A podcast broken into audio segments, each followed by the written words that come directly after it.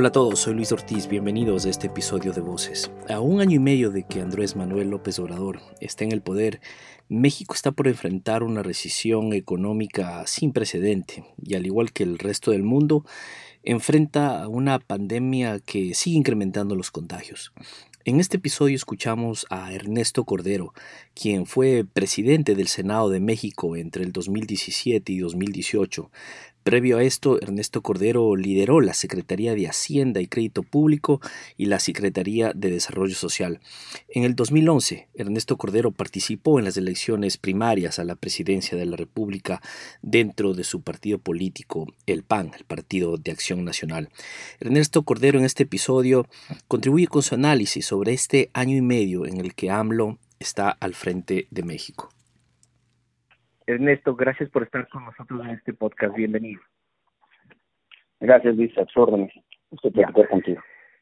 Listo. mira, Ernesto, quisiera, bueno, quisiera hablar un poco el, eh, de los escenarios políticos eh, que se viven ahora en México con el gobierno de Andrés Manuel López Obrador.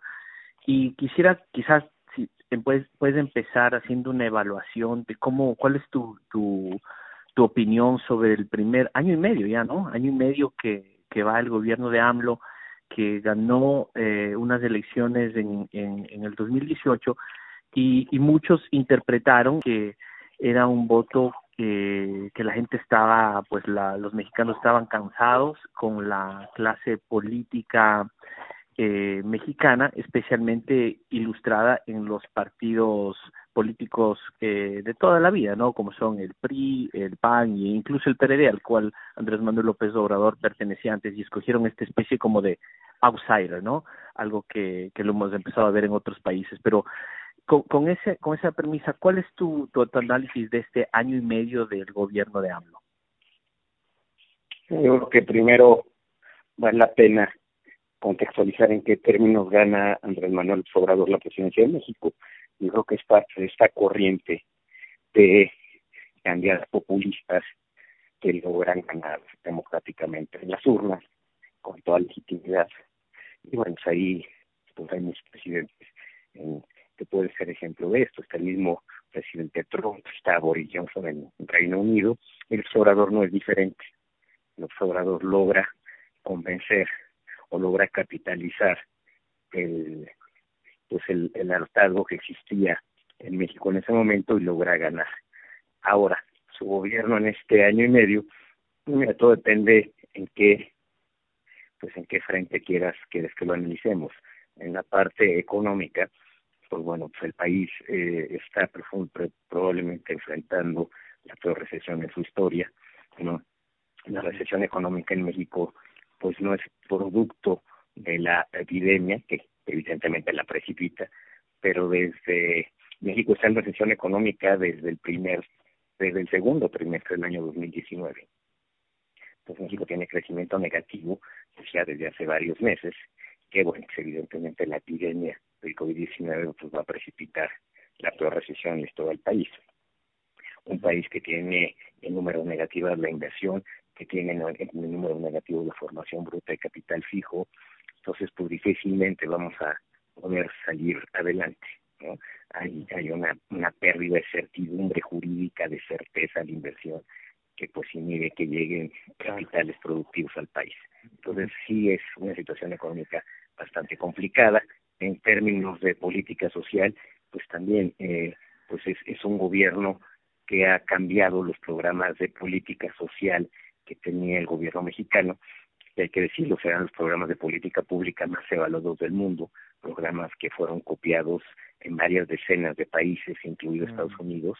Empiezo el programa, se me ocurre el programa de oportunidades, ¿no? El tema de transferencias. Es un, programa, es un programa que empezó en 1997 y que sobrevivió, ¿no? Y se fue mejorando con, con la alternativa, la alternancia democrática en México, y aunque cambiábamos de partido que nos gobernaba, el programa seguía y se mejoraba y se expandía. Bueno, pues ese programa que significaba el programa de salud reproductiva preventivo más importante del mundo, porque apoyaba a millones de mujeres, pues por ejemplo fue eliminado pues de un plumazo, ¿no? Y se sustituyó por programas clientelares, programas que se reparten pues bajo un padrón elaborado por ellos mismos con un criterio de lealtad partidista más que de necesidad mm. social y económica. Entonces, en el, Frente Social tampoco se prevé que vayamos mejorando. Se entregó la educación al Sindicato de Trabajadores de la Educación en México, que pues, es un sindicato pues, bastante agresivo, que se luchó mucho por mejorar la educación en México y se luchó mucho porque se evaluaran los procesos educativos, los contenidos y los maestros en el proceso educativo. Ah, me acuerdo de muchos de los sindicatos incluso se ponían a las evaluaciones de PIS, etcétera, ¿no? Exacto, y esa y esa batalla pues, se ha dado también desde hace varias décadas. Y bueno, pues aquí lo que hizo fue regresar el control de la educación a los sindicatos, ¿no? Este, desconociendo la reforma educativa que se había hecho. Entonces, bueno, pues también este en el frente en el frente de seguridad, bueno, pues este esta administración tiene el mayor número de homicidios en la historia del país. Tiene más homicidios que la administración del presidente Fox, del presidente Cedillo, del presidente Calderón, del presidente Peña. Y bueno, si bien no es un problema, es un problema eh, de seguridad nacional que, que está, que afecta a México desde hace varias décadas, pues ciertamente su estrategia claramente no ha funcionado, pues porque tiene un mayor número de, de, de, de muertes que las que se tuvieron en administraciones anteriores. Entonces, por donde me digas, el balance pues es negativo, el balance es preocupante y digamos, pues el, el, gobierno populista, la manera populista de hacer las cosas, pareciera que empieza a dar de sí y empieza a hacer eso. En esto, eh, llama mucho la atención eh, el tema de las políticas sociales, ¿no? Porque el, eh, Andrés Manuel López Obrador gana unas elecciones con un discurso de eh, de promover una justicia social, un discurso, un discurso que muchos calificaron de izquierda. Y, y, y llama eso la atención porque eh, empiezas a ver algunas restricciones. Por ejemplo, eh, la respuesta a la pandemia.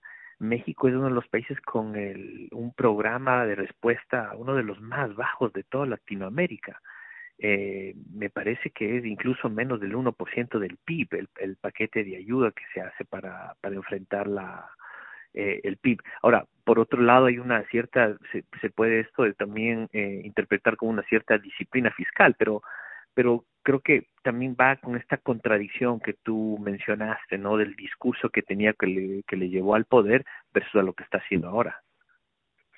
Sí, eh, pues la, la, la, el, como México y las decisiones de política que ha tomado México frente a la pandemia del COVID-19, pues ciertamente nos ubican como los países que peores hemos tratado este asunto. Y déjenme decirlo, México tuvo meses para prepararse sí. todo esto. Sabíamos desde enero cómo venía la cosa, no cómo venía eh, esta esta esta ola no expansiva y México no hizo absolutamente absolutamente nada para prepararse para enfrentarlo.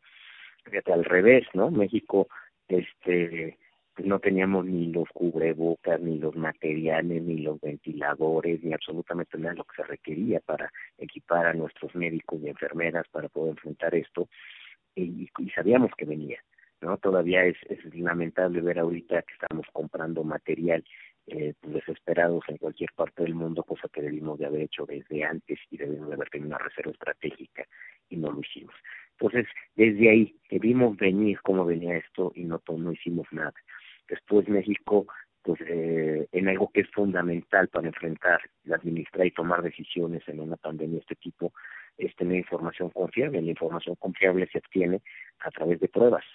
¿No? A través de pruebas y aquellos claro. países que hacen el mayor número de pruebas, pues son capaces de detectar a tiempo, de saber dónde están los casos, de poderlos aislar, de poderlos tracear, de poder generar condiciones para que un contagio no se te convierta en brote y ese brote no se te convierta en epidemia.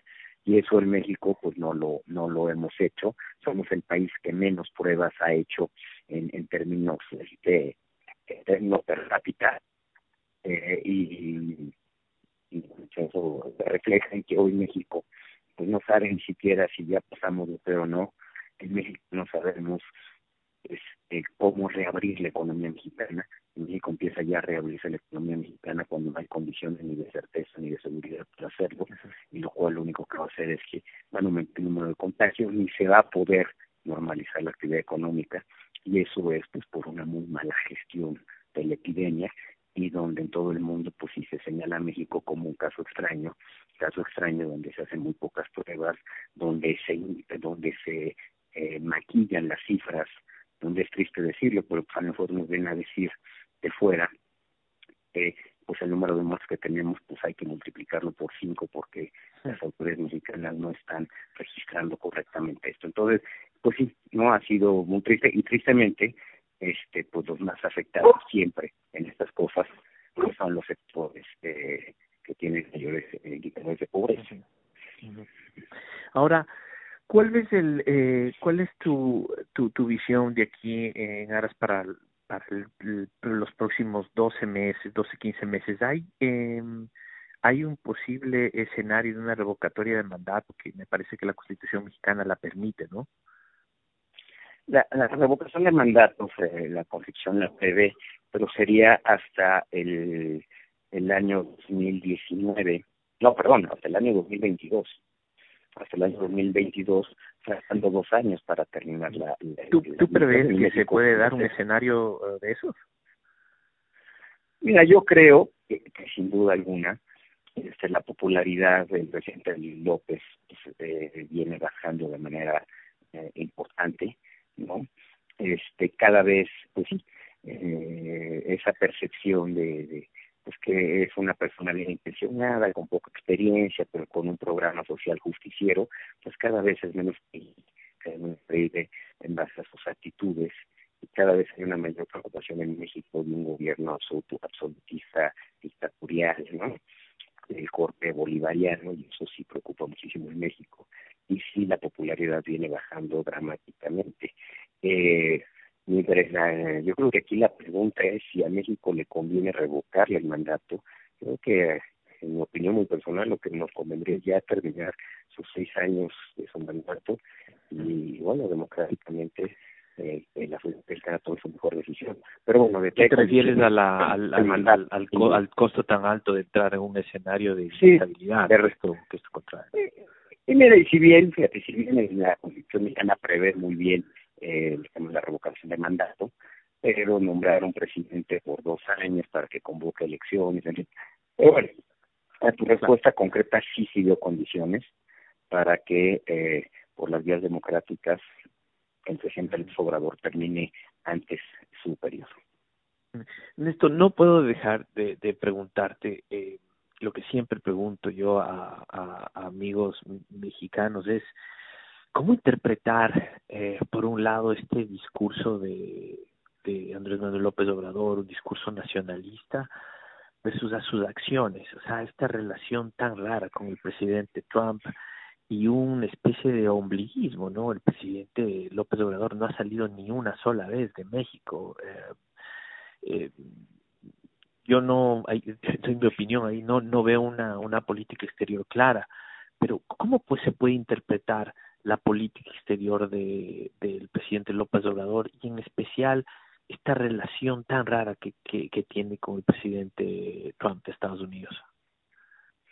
Sí, tienes, razón, Luis, y eso pues yo creo que nadie tiene una respuesta este más o menos sencilla, porque por un lado pues, es esquizofrénico, por un lado tienes pues a, un presidente que admira, que se siente parte de, que trata de insertar a México en el Foro de Sao Paulo, ¿no? Con, con una agenda, pues francamente, este, pues ya no, ya no de centro izquierda, sino con una agenda pues muy socialista, muy tirándole, y ahí aquí en México no van a decirlo, pero sí con una agenda pues muy cargada ya hacia hacia cosas eh, pues que creíamos superados como comunismo, como socialismo duro, etcétera, y el presidente del pueblo cree en esas cosas y mucha de la gente que está cercana a él cree en eso, cree en la lucha de clases, cree en el materialismo dialéctico, cree entre eh, los dueños del capital y los trabajadores oprimidos, en fin, creen en, en esas cosas.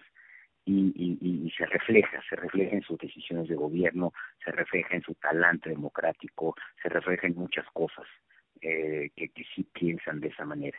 Pero por otro lado, pues es un sometimiento completo a Estados Unidos, un sometimiento completo a Trump. ¿Quién hubiera pensado, por ejemplo, que un gobierno de izquierda en México, fíjate, ¿quién hubiera pensado, Luis, que un gobierno de izquierda mexicano le iba a hacer el trabajo, no quiero decir sucio, iba a hacer el trabajo duro a Estados Unidos en temas migratorios. Sí, íbamos a ser nosotros los que íbamos a actuar con una dureza inusitada, ¿no? Frente a los flujos migratorios centroamericanos que querían llegar a Estados Unidos. ¿Y qué íbamos a hacer nosotros? Los que íbamos a enfrentar con nuestro ejército, que íbamos a enfrentar a, pues ahora sí, este, pues, a nuestros compañeros centroamericanos, de los cuales siempre hemos sido amigos y hemos entendido y padecemos cosas similares, ¿qué íbamos a hacer nosotros? los que con dureza los íbamos a reprimir y les íbamos a impedir cruzar una frontera. Y lo hicimos.